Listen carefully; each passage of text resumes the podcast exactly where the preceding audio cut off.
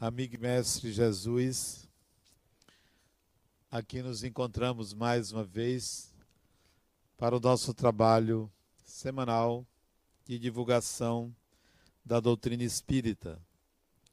Que as nossas palavras aqui proferidas possam alcançar o coração e a razão das pessoas que nos escutam. Que a tua paz, o teu amor estejam sempre presente entre nós.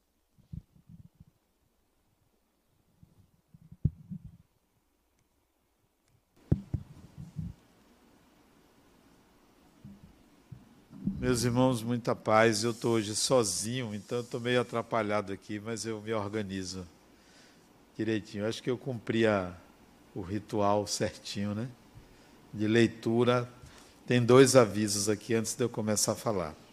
O primeiro é que no dia 12 de fevereiro nós vamos ter a aula inaugural da Universidade Livre do Espírito.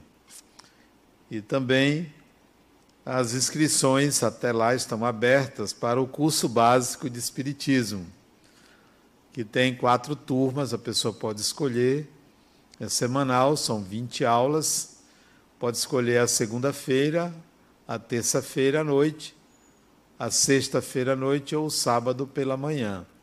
Então são quatro turmas, as inscrições estão abertas, a pessoa pode obter informações pelo site www.simpla com y simpla.com.br ou se inscrever aqui em nossa recepção. Curso Básico de Espiritismo, ciclo 1. Ah, a aula inaugural será dia 12 do 2, sábado, às 10 horas. Bom, o tema da nossa palestra de hoje é Psicologia do Evangelho, título de um livro que eu escrevi na década de 90 sobre este assunto, no qual eu procurei mostrar que há uma psicologia que pode se extrair de um livro. O Evangelho é um livro, ou Evangelho significa boa nova, ou Novo Testamento. É a parte nova da Bíblia. A Bíblia é dividida em duas partes: Antigo Testamento, que foi até Jesus, a partir de Jesus, Novo Testamento. Então, tudo que foi escrito sobre Jesus, que consta na Bíblia, chama-se Novo Testamento ou Evangelho. Lendo o Evangelho, eu extraí uma psicologia daquele livro. Qual é a psicologia que eu encontrei no livro Evangelho?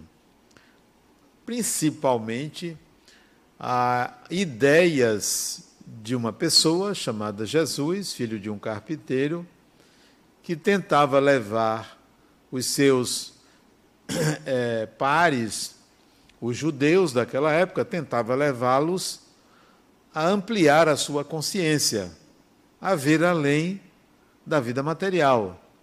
A psicologia seria: é preciso que você é, abra um pouco a sua consciência para enxergar mais além do que você tem ou está enxergando.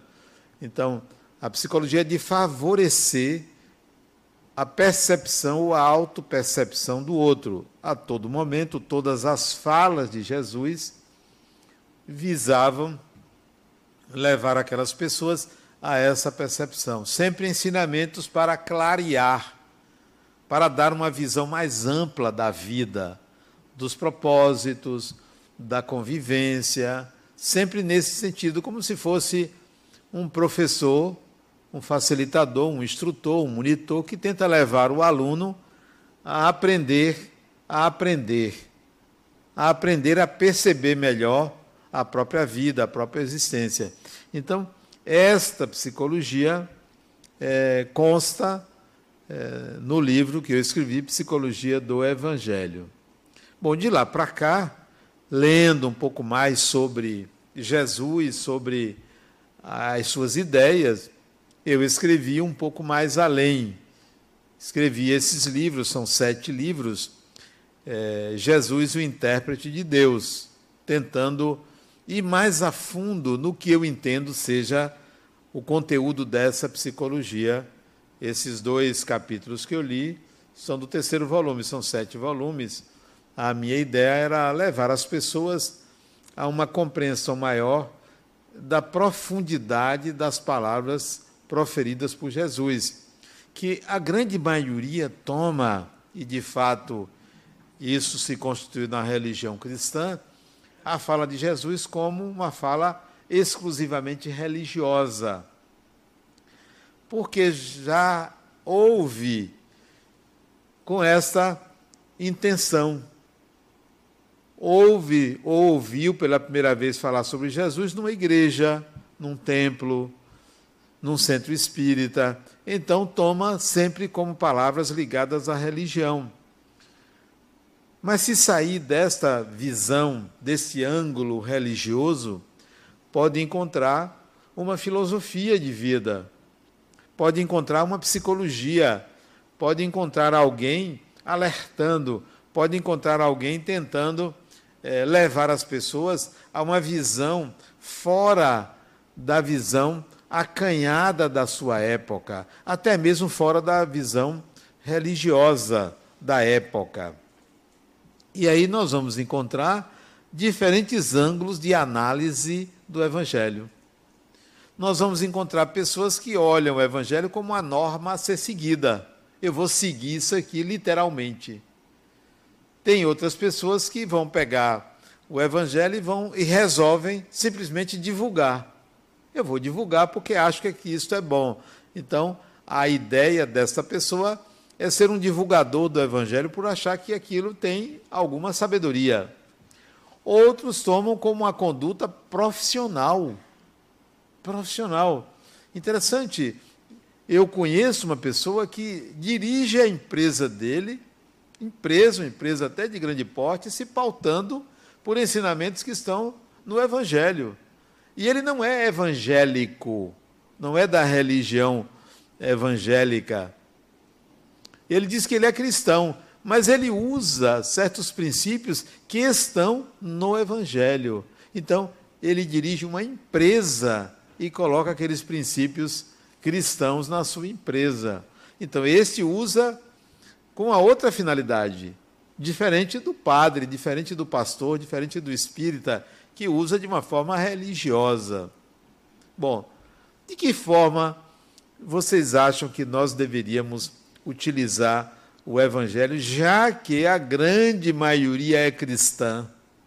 De que maneira? Se vocês pensarem um pouco, vão entender que ninguém aqui se relaciona com muita gente. Quando a gente fala assim, é, o, o povo, nós não nos relacionamos com o povo, quando a gente fala a sociedade, a gente não se relaciona com a sociedade. Quando a gente fala é, o, o habitante de Salvador, a gente não se relaciona com esta população. As nossas relações, elas são micronucleares. Ah, nós nos relacionamos é, simultaneamente com pouquíssimas pessoas. Você não se relaciona com 20 pessoas simultaneamente. Você não se relaciona com mais de meia dúzia de pessoas simultaneamente. Porque a tendência é você não se relacionar diretamente com cada pessoa, é se relacionar com, a, com um ente chamado grupo. E um ente grupo não é uma pessoa. Você não particulariza a relação. Então, as nossas relações, elas são micronucleares. Se você quer se relacionar com uma pessoa, você não vai conseguir chamá-la de grupo, porque um grupo não é uma pessoa. Para se relacionar com uma pessoa, você tem que estar lidando diretamente com aquela pessoa, no máximo meia dúzia de pessoas você consegue se relacionar diretamente com cada uma. Mas de repente, olha você tratando as seis pessoas como um grupo, deixou de se relacionar com uma pessoa. E a qualidade das nossas relações, elas devem ser analisadas quando nos relacionamos com uma pessoa, com a pessoa e não com um grupo de pessoas. Por exemplo, aqui eu não estou me relacionando com cada um de vocês, eu estou me relacionando com um grupo. Ora, a relação com o grupo não é individual, não tem a qualidade de uma relação individual. O que tem uma relação de individual? Ela é exigente, a relação individual.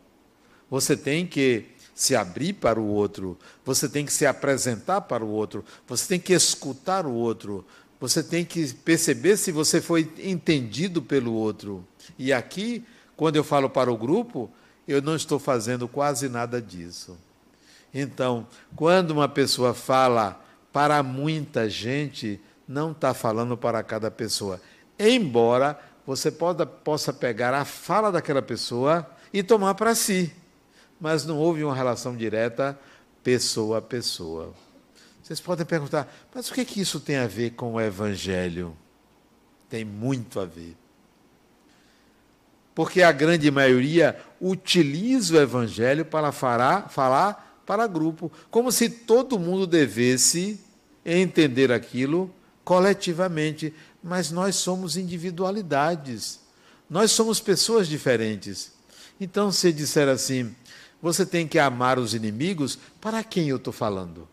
Para o grupo. Mas se eu fosse falar diretamente para você, eu diria, Fulano, você tem que amar o inimigo. A pessoa vai dizer, mas eu não tenho inimigo. Eu vou ter que explicar o que é o inimigo. O que significa essa palavra? porque ela tem que ser analisada, avaliada, interpretada para cada pessoa. Então, a psicologia do Evangelho, embora tenha sido analisada por mim coletivamente, individualmente, ela tem um outro sabor, um outro interesse, uma outra qualidade. O relacionamento micronuclear, ele exige que você esteja presente naquela relação e quando é para o coletivo, você não está presente na relação, você está presente no lugar, mas está falando para todos e não para uma pessoa. Jesus não falava para a multidão. Sabe por que não falava para a multidão? Porque não tinha megafone, não tinha microfone.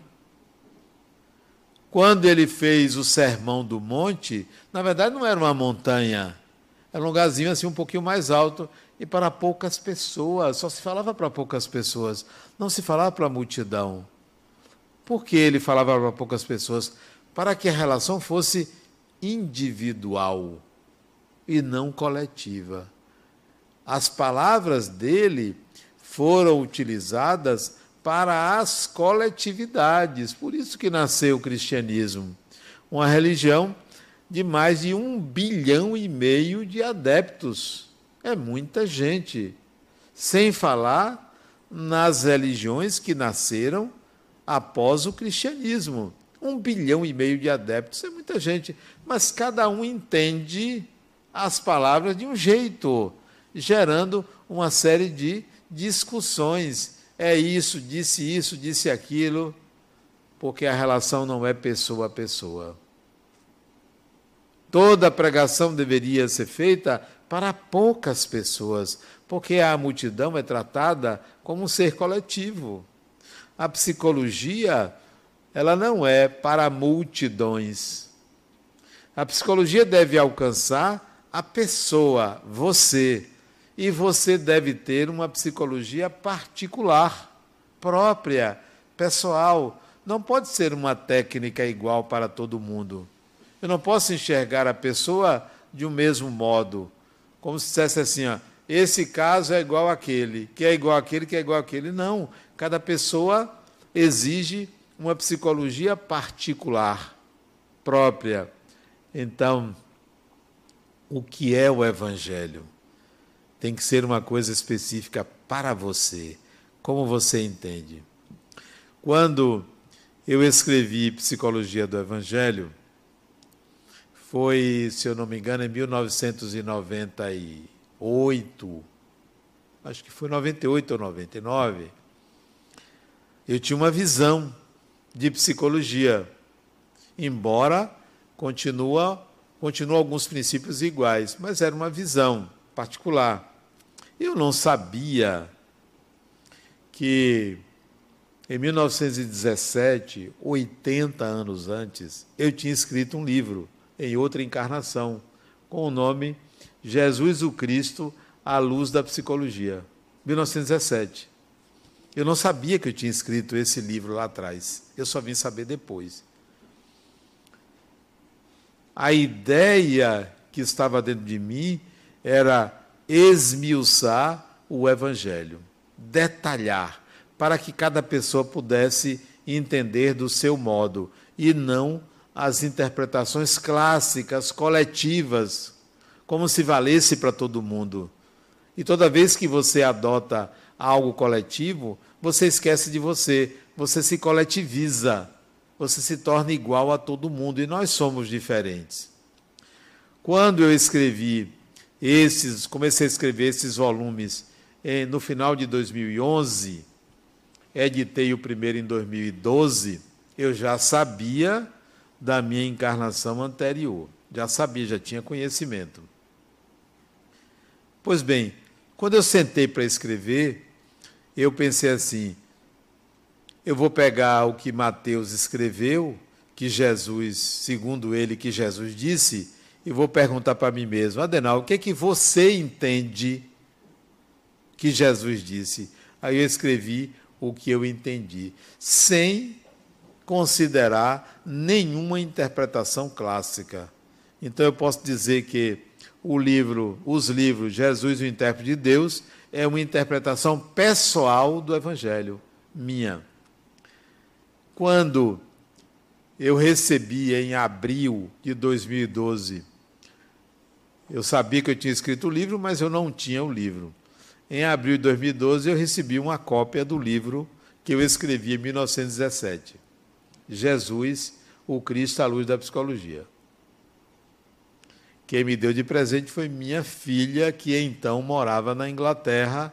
Ela veio ao Brasil para o meu aniversário e me trouxe o livro de presente.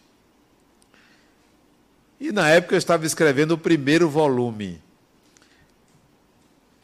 E eu pedi a ela que procurasse no livro de 1917 o capítulo de Mateus, o versículo de Mateus que eu escrevi em 1917 para comparar com o que eu tinha escrito no dia anterior. Se havia diferença nesses quase 100 anos depois entre o que eu escrevi no passado e o que eu escrevi no presente. Ela leu primeiro o que eu escrevi em 1917, aí eu li o que eu tinha escrito no dia anterior só tinha uma diferença. Incrível, só tinha uma diferença. Uma diferença que justifica-se pela reencarnação. O que eu escrevi em 1917 foi um personagem que tinha um nome, que tinha uma história, que viveu numa época, que tinha uma certa idade. O que eu escrevi em 2012 outro personagem, outro nome, outra história, outros pais, outra cidade, outra vida, outra personalidade. Em 1917, eu era protestante. Então a escrita estava falando muito como um protestante escreveria sobre Jesus. E a escrita atual era de um espírita, com uma linguagem espírita falando mais de imortalidade do espírito. E na escrita de 1917, falando sobre fé, sobre a importância de ter fé em Jesus, de aceitar Jesus. Isso para mim foi importante entender que os dois personagens, o de 1917 e o de 2012, ambos estão ainda voltados pelo gosto religioso, pela pesquisa religiosa, por tratar de assuntos religiosos. São tendências do espírito. Não são provas da reencarnação. Não estou atrás de provas da reencarnação. porque isso não prova a reencarnação. Mas se mostra a tendência. Você pode descobrir quais são as suas tendências que você conserva, mesmo mudando de personagem, mesmo vivendo em outra época, outro nome, outro gênero, mas você guarda tendências. Por que você não lembra? Porque foi outro personagem, outra consciência, outro cérebro. Não foi vivido com esse corpo, não, tô, não foi vivido com essa consciência. Essa consciência se forma quando inicia-se o embrião nidado lá no útero. Ali começa a consciência atual. E as experiências vividas no passado não estão na consciência atual. Por isso que não são lembradas, mas as tendências e as habilidades se conservam. Quando você, se você tiver a curiosidade de ler o evangelho de ponta cabeça, do início ao fim, que para mim foram leituras muito agradáveis, mas sem interpretá-las apenas para conhecer a história, uma leitura racional que é necessária para que você se situe antes de ler interpretando, ler para compreender a história. Se você tiver essa curiosidade, você vai descobrir coisas que você nunca viu nas interpretações que lhe deram de presente, porque nós recebemos de presente. Antigamente, até o início do século passado, até o final do século XIX, o cristão não podia ler a Bíblia, não. Não podia nem pegar. Ficava guardada lá num lugar que só o religioso, o padre, tinha acesso. Ninguém podia, porque era tão sagrada, por isso que é chamada de Bíblia Sagrada, que ninguém podia pegar. Então você não tinha acesso, você não conhecia, você ouvia. A passagem era oral. Depois é que isso foi se popularizando, até porque a maioria não sabia ler, nem sabia ler. Então, hoje é possível ler, mas pouco se lê. Se você tiver a curiosidade de ler, você vai ver lendo de uma forma racional, quanta preciosidade. É uma aula de do é uma aula de economia, é uma aula de convivência. Quando eu falei da, do, da, das relações micronucleares, é para dizer que o evangelho deveria ser utilizado mais na relação individual do que na relação coletiva do que no procedimento social ou no comportamento social. Qual é o micronúcleo que você vai, faz parte, que você deveria utilizar? Família. É o lugar, é o microgrupo no qual você deveria aplicar o fato de ser cristão. Mas a maioria não faz isso. A maioria vive em família se digladiando, brigando, disputa de poder, é uma guerra sem tamanho. É, inveja, ciúmes, é, é, desejos reprimidos, é, pessoas que retaliam pessoas. Eu conheço uma família que eu nunca vi brigar tanto, parece italianos. Brigam muito. Eles se amam, mas brigam demais. Ficam zangados uns com os outros, que passam às vezes semanas sem falar. Uma delas com a mãe, dois anos sem falar com a mãe. Depois voltou a falar. É nesse espaço, é nesse grupo que você deveria aplicar o Evangelho. Mas com essas pessoas, quando chegam do lado de fora, são amáveis, são educadas, são afetuosas. Aí elas resolvem aplicar o Evangelho. Para quê? Para o grupo? Que tal você aplicar na relação individual, pessoa a pessoa? Por que, que eu vou eleger um irmão meu inimigo? Por mais que eu não goste dele, eu não dou direito a ninguém de ser meu inimigo, porque é uma relevância muito grande você dar uma pessoa. Já imaginou? Fulano é meu inimigo. Eu não gosto de Fulano. Isso é dar muita importância quando a pessoa mais importante deveria ser você para você. Por que ter um inimigo?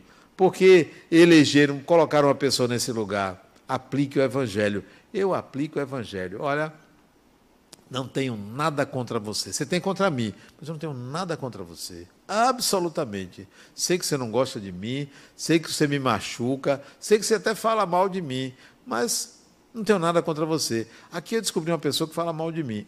Ainda, ainda existe, né? Eu, diretor da instituição, trabalha comigo.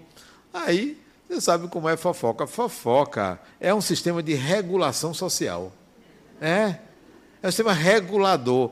O que é a fofoca? É uma tentativa de equilíbrio naquilo que é melhor, porque a fofoca só aponta o que é ruim no outro, buscando o que? O melhor. Então, a fofoca é um sistema de regulação. É uma socialização do mal alheio, né? É a fofoca. Então, eu soube que a Adenal é fulano, isso não é dizer assim, isso não é fofoca não. Fulana falou mal de você, fala mal de você. Se é mesmo, falou o quê? Porque eu fiquei curioso de saber, né? E falou uma coisa que eu já sabia que é verdade, né? Porque geralmente o que uma pessoa critica em nós tem um ponto de explícito em nós e que a gente não enxerga. Disse, ah, de fato, ela tem um pouco de razão. Às vezes eu sou assim. Mas eu fiquei com aquilo, a pessoa me disse, ah, você não diga a ela. Não diga que eu disse. Eu disse, é, vai ser a primeira coisa que eu vou dizer quando encontrar. Eu não estou no consultório. No consultório, se você fosse minha paciente e me dissesse horrores lá do centro, eu nem me incomodaria, porque tem o sigilo ético, profissional, não conta ninguém. O que me conta no consultório. Agora você está me contando aqui. Aqui eu tenho o direito de socializar. Adenal, não faça isso. Vou fazer. Vou omitir que foi você para não lhe constranger. Mas se a pessoa me apertar muito, é capaz de eu dizer que não me aperte. Eu vou tentar o segredo. Aí chamei a pessoa fulana, eu soube, não vou te dizer a fonte, que você falou isso e isso de mim. Eu vou te, a pessoa ficou branca. Eu vou te dizer que você tem até um pouco de razão. Mas não se preocupe, eu não fiquei zangado com você. Porque eu gosto de você mesmo assim. A pessoa ficou muito envergonhada, muito envergonhada, e continuou comigo. Não, eu não tenho inimigo. Por que eu vou ser inimigo dessa pessoa? Só porque ela não gosta de mim? Eu não quero agradar todo mundo. Eu não tenho que agradar todo mundo. Quem quer agradar todo mundo esquece da sua essência. É igual a político que agradar todo mundo esquece a sua essência esquece quem é. Quando você quer ser ídolo, fã, quer ter muito fã, muitos seguidores, você esquece de quem você é. Outro dia uma pessoa chegou para mim e disse, Adenauer, você tem não sei quantos mil seguidores. Por que você não impulsiona? Eu, disse, eu não quero isso. Quem quiser me seguir, que me siga. Eu vou impulsionar para ter seguidores? Não, não quero isso é tudo natural e eu nem acesso, porque é institucional o meu Instagram. É institucional, eu só publico coisas relacionadas ao espiritual e ao psicológico só, não minha vida privada. Tem meus filhos, por exemplo, publicam coisas da minha vida privada, mas aí são eles, não sou eu. Não, não quero ter seguidores, eu não quero atrair é, fulano, ciclano, beltrano. Eu falo. Se quiser ouvir, ouça mas não vou atrás de impulsionar artificialmente, porque toda vez que você tem muita gente que você atrai, você passa a ser traído pelo desejo de agradar esta muita gente. Então você sai da pessoa e vai para o grupo e vai para o coletivo, deixa de ser você para atender a alma grupo, para atender o grupo, para atender as necessidades do grupo e manter o número de seguidores. Não, eu não quero isso. Não, não é interessante para mim. Ontem eu fui, foi ontem, né? Foi ontem eu fui ao médico, um bom médico, excelente médico, por três razões. A primeira razão, ele muito competente. Bote competência nisso. Não só pelo, pela fala dele para mim, ao analisar o que eu estava falando, como depois eu vi pelo papel dele a qualificação, professor, doutor, doutorado não sei aonde, uma pessoa culta e simples na forma de falar. Primeiro motivo de ser um bom médico. Segundo, me tratou muito bem. Assim, afetivamente muito bem. Me deu atenção, olhou para mim, me fez perguntas, ouviu. Passamos assim uma hora conversando. E terceiro motivo, ele disse: Ah, você é o Adenauer da Fundação La Harmonia, não vou te cobrar. Bom médico esse. Bom médico. Três razões para ser um bom médico. Ele não me cobrou. Mas não foi essa a principal, porque eu fui, foi particular, fui disposto a pagar e ele não me cobrou. Mas pelas duas anteriores. Mas por que eu estou falando isso? Porque ele me reconheceu, né? Adenauer. E é, me falou sobre o entendimento dele das coisas que são tratadas aqui, na nossa instituição. E uma delas é sobre o Evangelho. Ele falou sobre caridade. Como nós vivenciamos a caridade aqui. Você veja que o que nos uniu foi o Evangelho. E eu escolhi, assim, aleatoriamente. Eu perguntei a um amigo meu que é médico sobre uma particularidade do meu corpo e disse: ó, procure Fulano. Ele é especialista nisso. E eu fui a ele assim, sem saber que ele tinha essa especialidade. E fui a ele. Até me atrasei em chegar lá, porque eu dei umas voltas eu não consegui achar o prédio que ele tem consultório.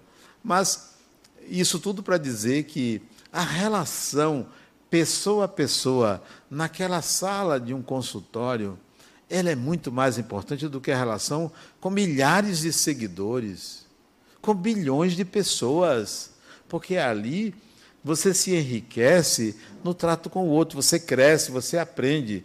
Eu estou me referindo a uma relação médico-paciente, mas é qualquer relação. Então, se eu moro numa casa, meu pai, minha mãe, meus irmãos, ou minha mulher, ou meus filhos, ou meu marido, ou meu companheiro, minha companheira, qualquer que seja a relação, eu vou estabelecer uma relação de litígio, eu que estou perdendo. Eu estou deixando de crescer. Eu estou mostrando a minha inabilidade e afirmando que a culpa é do outro. É do outro. Quando a inabilidade é minha. Porque quando eu aprendi com meu pai, quando um não quer, dois não brigam. Quando um não quer, dois não brigam. E é importante que você entenda isso. Não é estabelecer quem tem ou não tem razão. Não, isso não é, não é relevante. Não precisa dizer você está errado, eu estou certo. Não. Eu quero uma relação de respeito, de compreensão, eu quero compreender o outro, mesmo que o outro não me compreenda, porque meu embate não é com uma pessoa, meu embate é com minha ignorância. O meu grande inimigo é minha ignorância, é o que eu não sei, é o que eu não sei fazer, é no que eu sou inábil, é, com, é contra isso que eu, que eu luto, não é contra uma pessoa. Não é porque uma pessoa não tem razão e eu tenho razão que eu vou ficar brigando. Eu posso até ter uma discussão uma hora, duas horas, um dia, dois dias, mas eu vou ter que buscar um caminho de retorno, de encontro, de reconhecimento do outro. Nunca deixar a porta fechada, do tipo, eu nunca mais vou falar com você, eu nunca mais isso. Não, peraí, eu quero um entendimento, eu não quero ter razão. Eu quero aprender a lidar com pessoas que são difíceis, são desafios. Se tem uma pessoa muito fácil de lidar, pronto, esse eu já, já sei como lidar. Eu quero ver como lidar com uma pessoa muito difícil, muito complexa, muito problemática, porque quem vai crescer sou eu. Eu estarei num processo de amadurecimento. Imagine, então, o que que você tem feito ao longo desses anos com o título de cristão? O que você fez com esse título? Ser uma pessoa educada, isso é obrigação. Ajudar o próximo, isso é obrigação. Não ser uma pessoa agressiva, isso é obrigação. Aplique o cristianismo dentro de casa, nas relações interpessoais, com cada pessoa. Se preocupe com isso. Como eu me relaciono com Fulano. Não é como eu me relaciono com meu chefe. Meu chefe é uma pessoa. Como eu me relaciono com aquela pessoa como eu me relaciono com minha mãe, com meu pai, com meu irmão, com minha irmã. Interessante que é, uma paciente minha me colocou uma situação que ela viveu com a mãe dela, que a mãe dela foi muito ruim para ela, muito ruim. A discriminava, preferia uma outra filha e machucava ela às vezes com adjetivos pejorativos durante a infância, a adolescência e vida adulta. Um dia a mãe dela adoeceu. E ela foi a única filha que podia cuidar. E a mãe foi morar com ela. E ela passou a cuidar da mãe durante os dois anos até a mãe falecer. E nesses dois anos ela cuidou muito bem da mãe dela, mas ela tinha uma certa mágoa da mãe, porque foram muitos anos machucando ela, e ela teve que cuidar da mãe. E cuidou bem da mãe, mesmo com a mágoa dela. A mãe foi hospitalizada e ela se revezava com outras irmãs para ficar no hospital. E no dia que a mãe dela faleceu, não era a vez dela de estar no hospital, ela estava em casa. Mas ela teve um pressentimento que a mãe não estava bem. Quando ela ia sair de casa para ver a mãe no hospital, a mãe apareceu a ela em casa, pedindo perdão.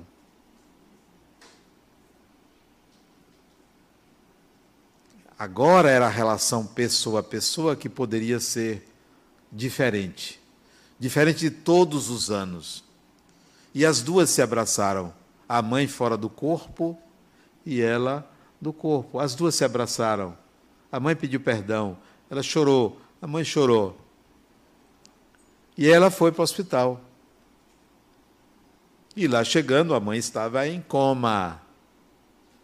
Portanto, em coma, o espírito pode se deslocar, pode aparecer em algum lugar, pode se comunicar. E naquele dia, ou foi no dia seguinte, eu não estou lembrado, a mãe desencarnou. E ela se sentiu bem pelo encontro mediúnico na, naquele dia, pelo momento de relação agora de reconciliação. Posteriormente, isso já tem algum tempo, se eu não me engano, tem uns cinco ou seis anos, a mãe dela novamente apareceu em sonho para ela, novamente pedindo perdão, reconhecendo o equívoco daquela encarnação. Aquilo tudo poderia ser diferente. Foram anos de sofrimento para a filha. Poderia ser diferente se a mãe aplicasse o evangelho. Eu preciso tratar minha filha de uma forma diferente. Eu preciso resolver essa pendência, porque só pode ser coisa do passado uma mãe é, rejeitar uma filha, só pode ser coisa do passado. Então, aproveite que você está na mesma encarnação com a pessoa, na mesma família com a pessoa, e sente e diga: vamos tentar nos equilibrar. Mas e se a pessoa não quiser? Faça a sua parte.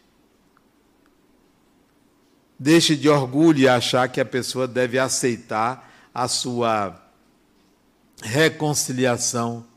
Quantas vezes você não aceitou?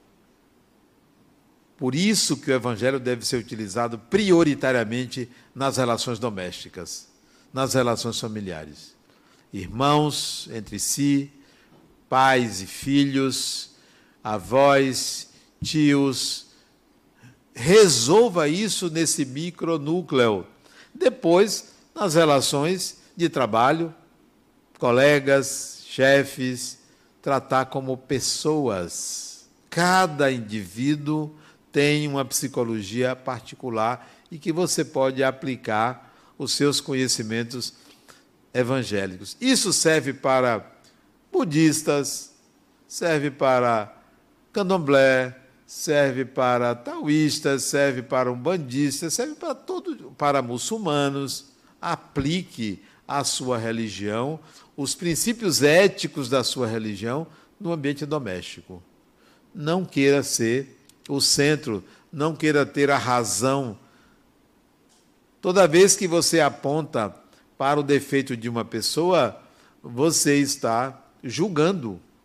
E todo julgamento moral não liberta, oprime, afasta, não é seu amigo. Se você aponta, não é seu amigo. Você não está fazendo nada de bom para você nem para o outro. Né?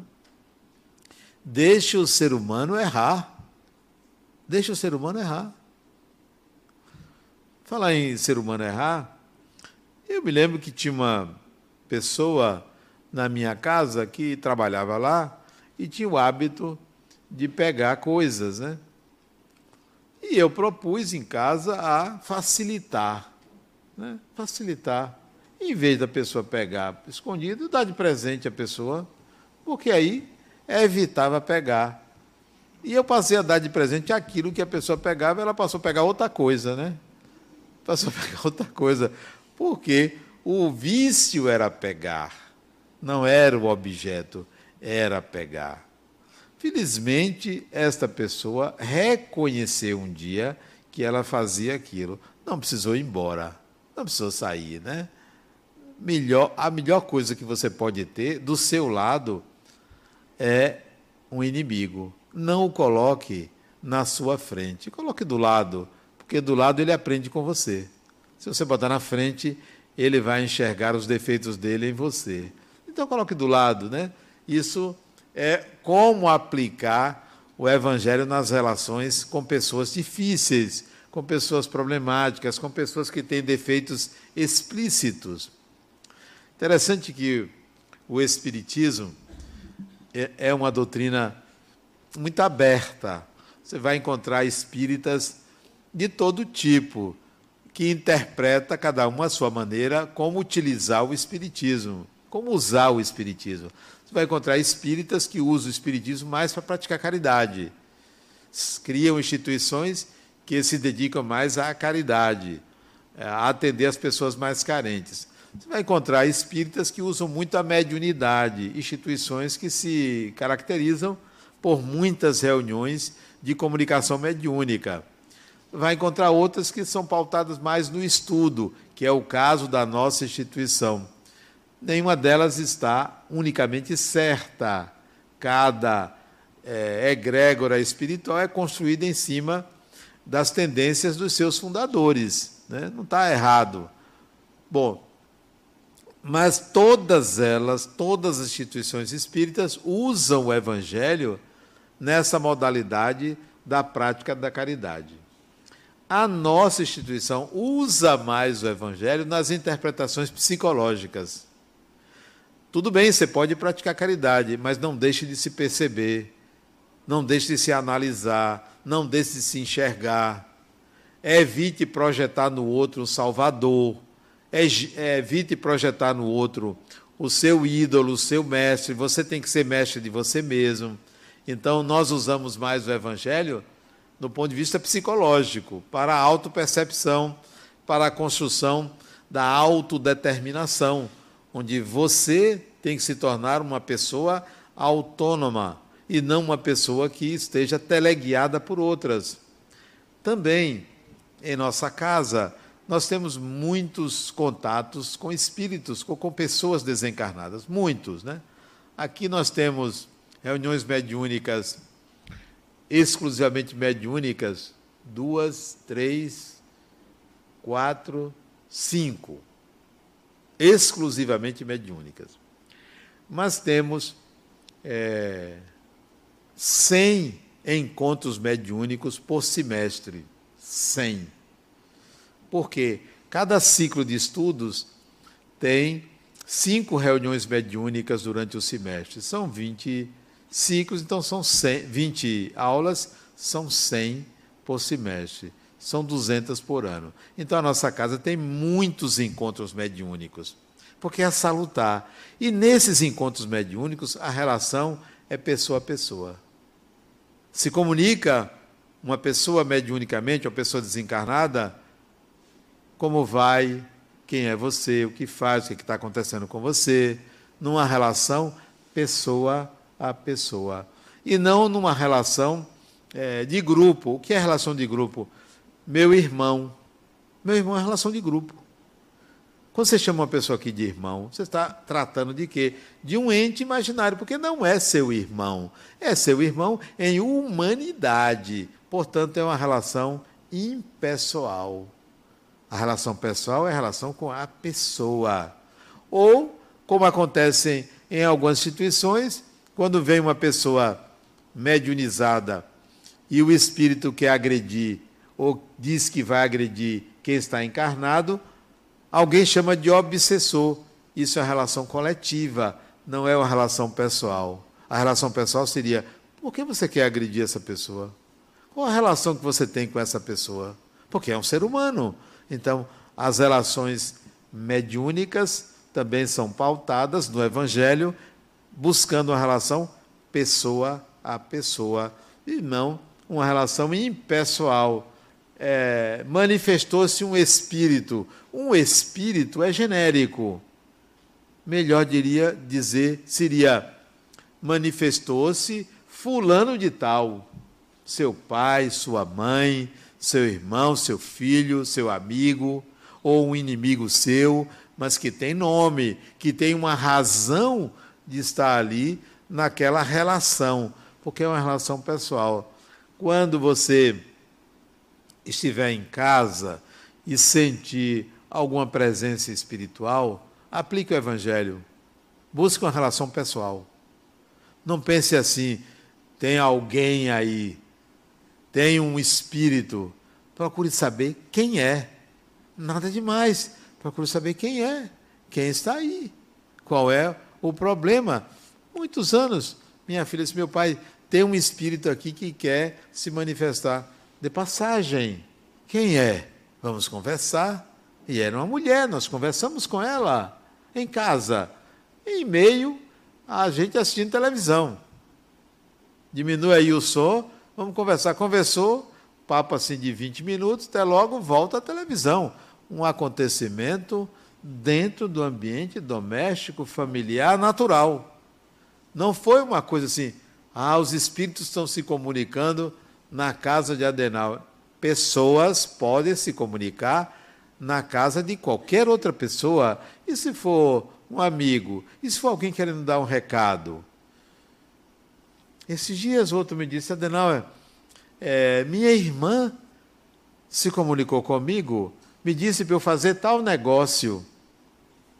Você acha que eu devo fazer? É, cá, o negócio é bom? Você avaliou? Se você avaliou tecnicamente que é bom, faça. Se não der certo, não culpe sua irmã. E o negócio deu certo. Aí ele disse, Adenor, graças a minha irmã. Não, graças a você. Ela quis te ajudar. Aliás, está fazendo demais por você. Deveria cuidar da vida dela. E não está aqui querendo fazer negócio por você. Ela já desencarnou. Né? Então, as relações entre espíritos devem ser relações micronucleares, isto é, pessoa a pessoa. Não trate como se fosse uma coisa genérica. Aplique o Evangelho nas suas relações com a pessoa é, de forma particular, específica. E não se esqueça de avaliar com quem você está falando. Não trate genericamente as pessoas. Não trate como se fosse um desconhecido. É uma pessoa, é um ser humano que entrou na sua vida e que você atraiu. Todo mundo que entra na sua vida foi você que atraiu. Quando a pessoa me diz assim, Adenauer, que bom que você é meu psicólogo. Eu digo, você me contratou por isso, né? Porque você queria um bom psicólogo. Não precisa você me dizer que eu sou bom, porque eu sou bom. Eu tenho vaidade suficiente para afirmar isso. Não, mas foi muito importante o que você me disse. Eu disse, não se esqueça que quem me atraiu foi você. É você que me faz ser assim na sua vida. Porque para outras pessoas pode dizer, poxa, aquele psicólogo disse uma coisa que não deu certo. Atraiu em mim o que não deu certo. Você é que faz as pessoas atuarem na sua vida do jeito que você é, de quem você é. Não culpe aos outros, nem acredite que são os outros que fazem por você. É você que mobiliza a realidade à sua volta por quem você é. É sua natureza que atrai as pessoas. Nunca esqueça disso. Muita paz.